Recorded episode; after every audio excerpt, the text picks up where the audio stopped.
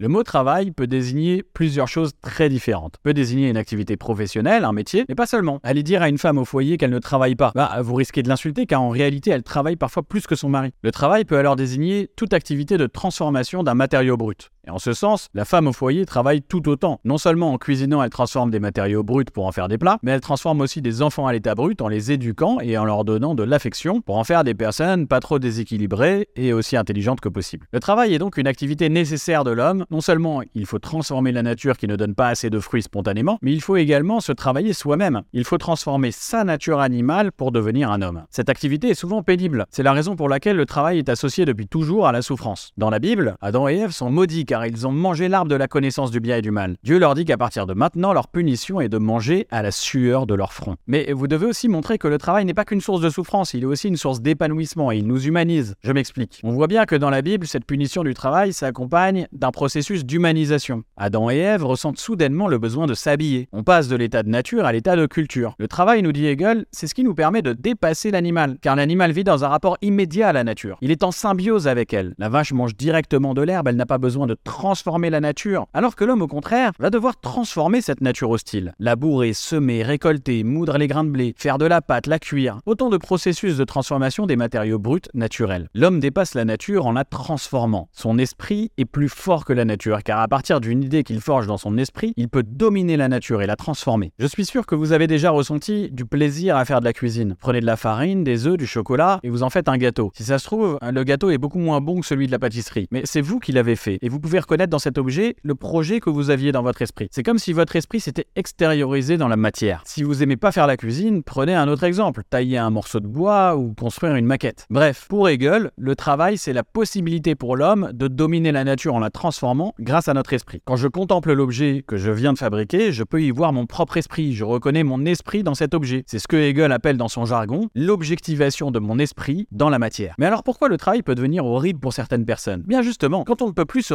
reconnaître dans le produit de son travail. Prenons un exemple. La technique moderne augmente la productivité, mais elle crée aussi une forme de travail abrutissant pour l'ouvrier qui doit faire le même geste à la chaîne du matin au soir en produisant des objets qu'il n'a pas conçus lui-même et dont il se fiche pas mal. C'est ce que Karl Marx appelle l'aliénation de l'ouvrier. Vous êtes aliéné quand vous êtes plus libre. Quelque chose a pris le contrôle sur vous et cette chose c'est la machine. Le travail est alors au contraire une déshumanisation de l'homme. Cette aliénation est double, nous dit Marx. Car le patron s'approprie également la valeur créée par l'ouvrier car c'est lui qui embauche tous les bénéfices. C'est ce que Marx appelle la plus-value.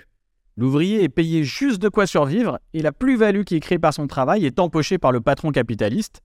Tout ça nous amène à la prochaine fiche sur la justice. Voilà, alors ces fiches vidéo que je vous fais sont des résumés, mais si vous voulez être sûr d'avoir plus de 15 sur 20 au bac, vous pouvez vous procurer mon livre, La philo en mode serial thinker, et je vous dis à très bientôt.